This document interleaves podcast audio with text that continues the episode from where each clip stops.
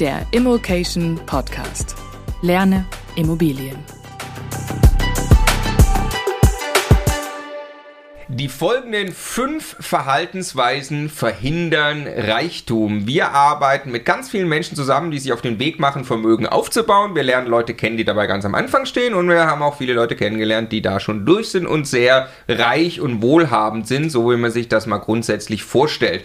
Und deshalb haben wir mal fünf Verhaltensweisen abgeleitet, die wir beobachten bei den Leuten, die es dann vielleicht nicht schaffen oder noch nicht geschafft haben. Und oftmals sind es genau die fünf. Wenn man die verändert, im Kopf, dann plötzlich klappt es mit dem Vermögensaufbau und dem Reichtum. Los geht's. Punkt Nummer eins: Du unterschätzt, wie viel du eigentlich brauchst an Geld.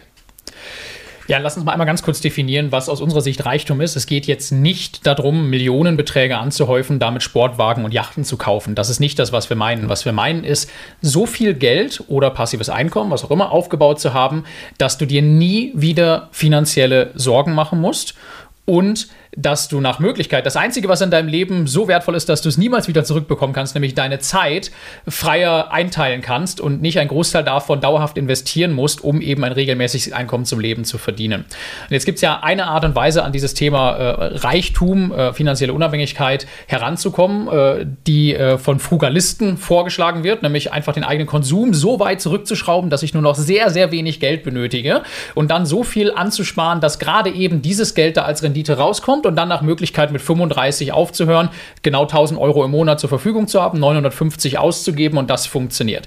Das ist aus unserer Sicht sehr, sehr riskant, weil nicht zuletzt Situationen, wie wir sie jetzt gerade haben, mit einer hohen Inflation und Wirtschaftskrisen und so weiter, nur Beispiele dafür sind, was im Laufe eines langen Lebens natürlich alles noch passieren kann. Und wenn ich da ein Kartenhaus habe, das auf so dünnen, hölzernen Beinen steht, dass es nur davon abhängt, dass ich mit diesem absoluten Minimum auskomme, keine weiteren Wünsche in meinem Leben habe und auch sonst nicht groß irgendwo was schief geht, dann fühlt sich das für mich zumindest nicht nach echter finanzieller Freiheit und der Abwesenheit von allen Sorgen und finanziellen Risiken an. Und wenn man dann im, äh, im Gegenzug dazu überlegt, äh, was man eigentlich gerade für einen Lebensstil hat und was dieser Lebensstil kostet und was an Geld nötig ist, diesen Lebensstil ohne sich Gedanken machen zu müssen und ohne für immer und ewig acht Stunden am Tag, 220 Tage im Jahr arbeiten zu gehen, sich leisten zu können, dann kommt man eben auf eine ganz gewaltige Herausforderung, der man sich stellen muss. Und äh, Punkt 1, äh, Schritt 1 dahin ist eben, äh, glaube ich, da ehrlich zu sich selbst zu sein, was da wirklich an Geld nötig ist und wie man wirklich leben möchte. Genau, ich würde mal sogar sagen, ein Millionär, ein einfacher Millionär, der eine Million Vermögen hat, ist nicht reich heutzutage mehr. Ja, kann man sich mal überlegen, wenn man Reichtum eben so übersetzt, wie es der Stefan gerade gesagt hat, wie lange das Geld dann ausreicht, bis man nicht mehr äh, Geld zum Leben hat, wenn man einigermaßen Spaß im Leben hat. Und da geht es noch nicht darum, Champagner äh, oder Co. zu trinken. Ja?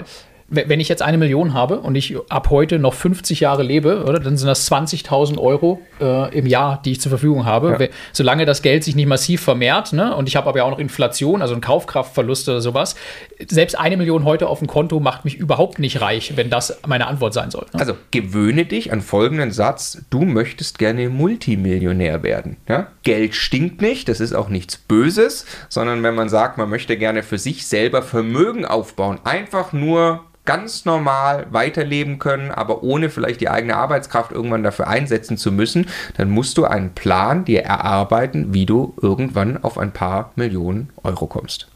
Zweite Verhaltensweise, die Reichtum verhindert, du brauchst Millionen im Hier und Jetzt. Das ist eben nicht der Fall, sondern du brauchst hinten raus die Millionen, Stefan.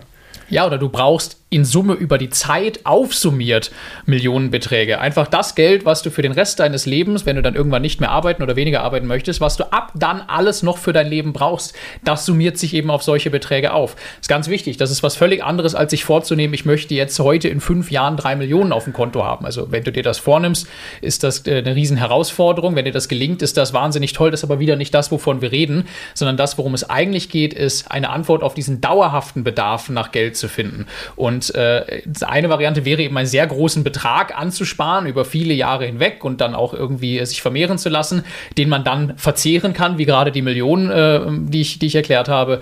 Oder die Alternative ist eben nach und nach Dinge zu erwerben, ein Vermögen aufzubauen, das laufende Erträge erwirtschaftet, also ein passives Einkommen erwirtschaftet. Und sobald dieses passive Einkommen ein Niveau erreicht hat, von dem du deine Lebenshaltungskosten bezahlen kannst, ab dem Moment bist du fertig und ab dem Moment musst du dir eigentlich keine Gedanken mehr um das Thema Finanzen machen und kannst auch deine Zeit anders verwenden, wenn es eben ein passives Einkommen ist. Genau, was kann das sein? Äh, das können Unternehmen sein, die du selber aufbaust, du beteiligt bist. Das können Aktien sein, am Ende auch Unternehmensbeteiligung ja, sein, ja, die dann Dividendengewinne ausschütten. Das können sowas sein wie PV-Anlagen oder natürlich, da sind wir die Fans davon, äh, Immobilien, die durch laufende Erträge äh, dir äh, das sicherstellen. Also, das ist, glaube ich, auch ganz wichtig, diesen Knoten aufzulösen. Wir sprechen dann mit vielen Leuten, die, die, die sagen so, naja, ah, ich weiß nicht, aber ist das dann wirklich die One-Billion-Dollar-Idee? Sollte ich das machen oder das machen? Bietet das das Potenzial, dass ich ganz viele Millionen jetzt verdiene? Ich glaube, das überfordert auch viele und so werden Leute auch nicht reich. Leute werden reich und wohlhabend, indem sie kontinuierlich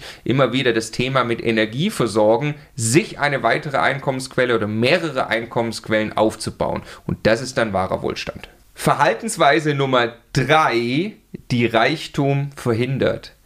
Du lebst, als wärst du schon reich. Und das tun viel mehr Leute, als sie denken. Für mich als Zahlenmensch ist das wieder die brutale Wahrheit der Zahlen, wenn man sie aufschreibt und ausrechnet. Wir haben das damals gemacht, als wir angefangen haben, gemeinsam Vermögensaufbau zu betreiben. Wie viel Geld du wirklich jeden Monat oder jedes Jahr zur Seite legen und investieren und substanziell vermehren musst, um diese Lebensaufgabe zu lösen. Und keiner von uns sollte sich in unserer Generation ansatzweise da auf den Staat verlassen, dass der das, dass der das lösen wird. Das ist krass, was da rauskommt. Also mal diese Milchmädchenrechnung, die wir ein paar Mal gemacht haben, ist, wenn du jetzt 30 Jahre lang Geld zur Seite legst, bis du 60 bist oder bis du 65 bist, danach willst du davon noch 30 Jahre leben, musst du eigentlich heute die Hälfte deines Nettoeinkommens jeden Monat zur Seite legen. Wer tut das denn schon? Ja? Und im Gegenteil äh, neigen die meisten von uns dazu, all das, was an Konsummöglichkeiten da ist und an tollen Finanzierungsmöglichkeiten auszunutzen im Hier und Jetzt, eigentlich weit über unsere Verhältnisse zu leben. Und äh, ich meine damit jetzt nicht äh, quasi ab und zu mal Urlaub zu fahren und so. Also ich will jetzt nicht ein Plädoyer für Frugalismus halten, sondern was ich damit meine, ist sowas wie wir, die wir damals direkt nach dem Einstieg im Konzern gedacht haben, geil, wir haben jetzt ein Gehalt, geil, wir können jetzt einen tollen, einen tollen Mercedes leasen. Der kostet eigentlich 70.000, können wir uns nicht leisten, haben wir hinten und vorne nicht. Was aber wunderbar funktioniert, ist diese Leasingrate jeden Monat zu bezahlen. Ja? Und wir haben also Konsum betrieben auf einem Niveau, das wir uns eigentlich ehrlicherweise im Hier und Jetzt nur sehr begrenzt leisten konnten. Und dann eine marginale Sparrate, wenn überhaupt, gehabt. Und äh, alles von äh, 5 oder 10 Prozent oder was auch immer zählt jetzt eigentlich erstmal als marginale Sparrate, wenn ich mir diese Aufgabe wirklich einmal aufschreibe. Wir haben, äh, sagen wir mal, im Konzern am Ende 150.000 Euro Bruttojahresgehalt gehabt. Ja, ganz grob und mit Boni und so weiter, aber ist wurscht.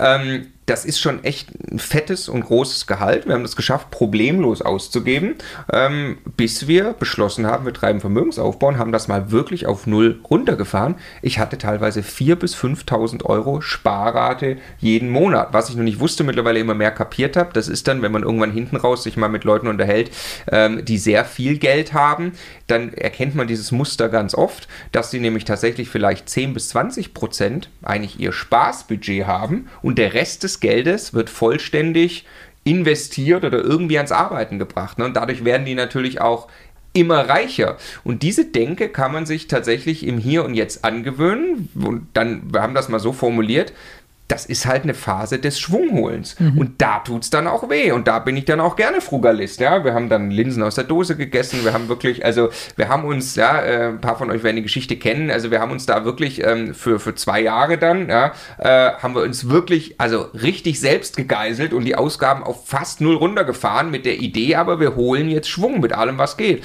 Und siehe da, wenn du 4.000 bis 5.000 Euro im Monat auf die Seite bringst, ne, das sind 60.000 Euro im Jahr, sind 120.000 Euro in zwei Jahren, leb mal ein ein paar Jahre so und investiere dieses Geld wirklich in Dinge wie Immobilien, wo es noch als gehebeltes Eigenkapital arbeiten kann.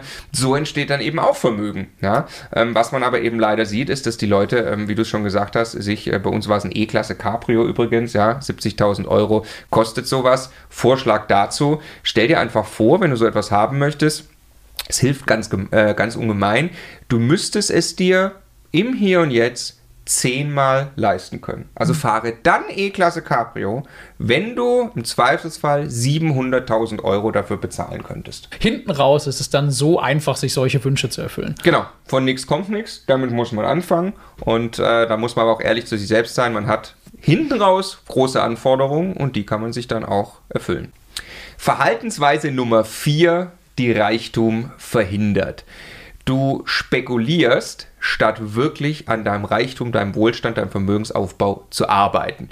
Was meine ich damit oder was meinen wir damit?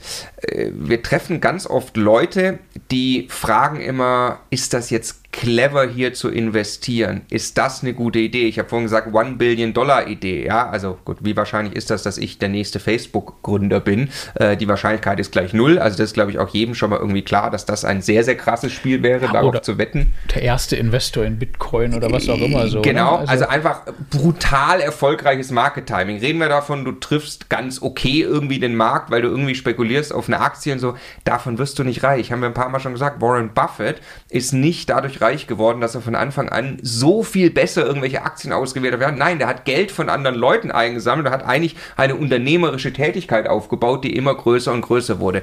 Also der Punkt ist, Vermögensaufbau ist richtig harte Arbeit hatten wir gerade auch schon. Du musst auch zurückstecken, um erstmal ein bisschen Pulver in Form von Geld zu haben. Und dann musst du auch noch über Jahre lang harte Arbeit investieren. Erfolgreiche Unternehmer, die wir kennen, Leute, die viel Geld haben, die haben konstant abgeliefert und die waren nicht an irgendeiner Stelle super cleverer als andere und haben den einen richtigen Move gemacht, sondern die haben konstant abgeliefert und dann kam die Freiheit und der Reichtum. Und passend dazu Verhaltensweise Nummer 5, die so oft Reichtum verhindert. Du arbeitest hart, aber nicht für dich.